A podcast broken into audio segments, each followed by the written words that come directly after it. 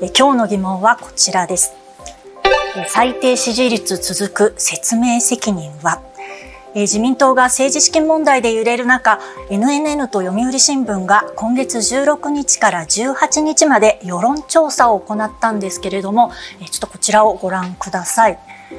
岸田内閣の支持率は1月の調査からまあ横ばいの24%と危険水域と言われる30%を下回っていまして政権発足以来最低タイとなっています。さらに世論調査でどの政党を支持しているか尋ねたところ自民党は24%こちらは2012年の政権復帰以来最低となりましたそして最も多かった支持政党こちらなんです。支持政党なし、これが、11年ぶりの50%超えとなりまして52%という結果でした。1月の調査からは4ポイント増えています。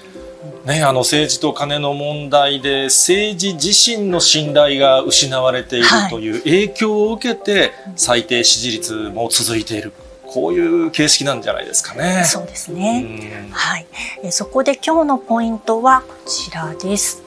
えー、信頼できない首相に焦り。そして政倫審渦中の幹部はです。えまずはこちらからいきましょう、え政権発足以来最低となっている岸田内閣の支持率ですが支持しない理由を聞いてみますとね、え最も多い理由はこの政策に期待ができないが36%、え次いで首相が信頼できないというのが18%となっています。一方で岸田内閣を支持する理由を聞いてみますと他に良い人がいないこれがまあ59%、6割近くになってまして、まあなんというかかなり消極的な理由での支持だというのが現状です。そして気になる政治資金問題についても聞いてみます。え自民党は、え関係した安倍派幹部らに厳しい処分をすべきだと思うと答えた人は81%、えそして、え一連の問題について、え自民党派閥の幹部らの説明が、え十分かどうかという点については、ま十分だと思わないと答えた人は93%こうした調査で90%を上回るというのは相当高い数字だと思います。そうですよね、あの自民党全議員を対象にした調査行いましたけれど、はい、結局なんか誰が何に使ったのかという具体的な結果が出てきていない以上、はい、仕方のない結果かなと思いますね。そうですね。あのその点についても世論調査で聞いてるんです。こちらです。ますかね。この事情聴取やアンケートが問題の解明につながるか聞いてみましたら、まあ、解明につながるとは思わないという人が77%でした。まあ、とにかくこの自民党に信頼がないというか期待してないというのが、まあ、にじみ出てくるような、まあ、数字となっています。うん。今回の政治資金問題、あの裏金の金額の大きさというところにも、はい、まあ、ショックというか衝撃を受けましたけれども、この一連の対応で十分な説明ができていない。つまり隠しているというところに私たちは不信感を持っているんじゃないかなとこの数字を見て思ったんですが、ね、自民党議員の皆さんはこの結果どのように受け止めているんでしょうか、はい、いくつか取材でねあの聞いた内容をお知らせします。とまず、えー、政権幹部は、えー、岸田総理は、まあ、これまでになく焦っているで安倍派幹部に対する処分もやらないわけにはいかないよとっています。え、そして、え、自民党幹部ですが、え、岸田総理は返り血を浴びることにはなるけれども、政倫審と処分で決断せざるを得ない局面だと、まあ、危機感をあらわにしているんですよね。でこの幹部も言ってます政倫審というのが、まあ、説明責任を果たそうというこう姿勢を示せる一つの場となればいいんですけれども、えー、そこで2つ目のポイントを見ていきます。政倫審渦中の幹部はです。え、そもそも政倫審とは何だというところですが、え、この政治倫理審査会の略でして、え、衆議院参議院それぞれに設置されています、え、そして政治的道義的責任について、えま、審査し勧告を行う機関ということです、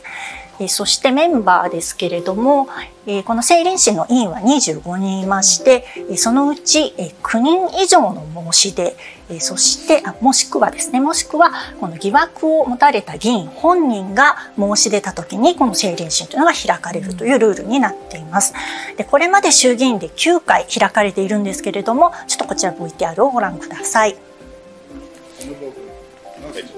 え、これはですね、2002年の映像ですけれども、え、公設秘書給与の流用疑惑で、田中真紀子元外務大臣が政倫審に呼ばれまして、その様子はメディアに公開されました。また2004年にはですね、闇金闇献金事件で橋本龍太郎元総理などが呼ばれましたがこの時はですね会場への出入りですとかボート撮影のみで、まあ、実際の審査の様子などは公開はされませんでした。はい、その時々の渦中の問題が話し合われるということで、はい、我々国民も何が話されるのかすごく気にはなるのですが、うんね、公開非公開というのはどのようにして決まるんですか、はい、これはですね実は原則が非公開なんですよね。で原則非公開で議員本人がまあ希望してそしてこの審査会で決議されれば公開というふうになるそうなんですね。はい、であくまでもこれ議員同士が政治倫理に基づいて責任を明らかにしようとする場なので、まあ、法的な拘束力がなくてですね、えー、この議員辞職勧告もできませんし実は欠席 OK してもいいんです。実際2009年に政治資金管理団体の、えー、個人献金偽装問題で呼ばれた鳩山幸夫元総理は欠席したんですよね。はい、あの法的な拘束力はなかったり、はい、非公開だったりしても議論する場があるっていうのは大事だと思うのですが、はい。欠席となると、政倫会、政倫審、はい、開かれる意味はあるのでしょうか？そう思ってしまいますよね。あの、まあ、あくまでね、自主的にその説明、弁明をする機会ということなんですけれども、あの、まあ、一方でですね、16日、立憲民主党の泉代表がこう話しているんです。えー、政倫審、えー、これ開催はぜひ第一歩としてやってもらわないといけないと。で、それを妨げるならば、こちらです。承認喚問とか次の手段を考えないといけないというふうに言ってるんですね。これこの承認喚問と言いますのはあの、まあ、強制力があって、まあ、嘘の証言をしたり正当な理由なく出席を拒んだ場合、まあ、この偽証罪ですとかこの出頭拒否罪などの刑罰が課されます。まあ、つまり、まずはハードルの低い政倫審の開催を求めるところからまあ始めて、自民党が誠実に対応しないということであれば、まあ、より厳しい条件のね、こう承認喚問などを求めていきますよというのが野党の戦略なのかなというところです。そして、政倫審の委員を務める自民党の議員もですね、こんなふうに話しているんです。ここはね、あの、野党の流れに乗っかった方が賢いんだと。で、承認喚問とかになったら困るしねと。まあ、承認喚問の方が厳しいですからね。そして、説明責任を果たした姿勢の一つになるからというふうに話しています。まあ、応じざるを得ない雰囲気になってきているということです。えでは、誰が政倫審に出席するんでしょうか。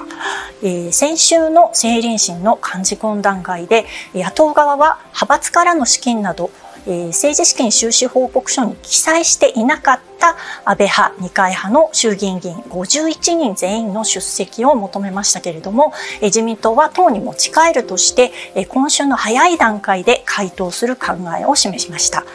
政倫審への出席というのは本人の意思によるものですので、まあ、まずはね自民党幹部がこの51人に対して意思確認をするということです。ただこの51人という人数これはちょっと現実的ではないので、まあ、一つの線引きとして派閥のトップや事務総長の経験者に絞れないかという声が出てきています。そして注目はこちらですね。安倍派の、まあ、いわゆるこの5人衆と言われる安倍派幹部らや、まあ、二階派の二階幹事長、元幹事長が出席するのかどうかというところになってまいります。いやね、本当皆さんね、政治家何やってんだって、お怒りの方もいらっしゃると思いますが、実は選んだのは私たちですからね、こういった一連の経緯をしっかりと見て、刻みつけておくということが必要ですね。はい。あの世論調査の結果を見る限り、えこの聞き取り調査調査や、まあ、匿名で公表されたアンケートでは国民の信頼を回復できていません。まあ、政倫審も含めてどれだけオープンに自ら説明する姿勢を示せるかが厳しく問われています。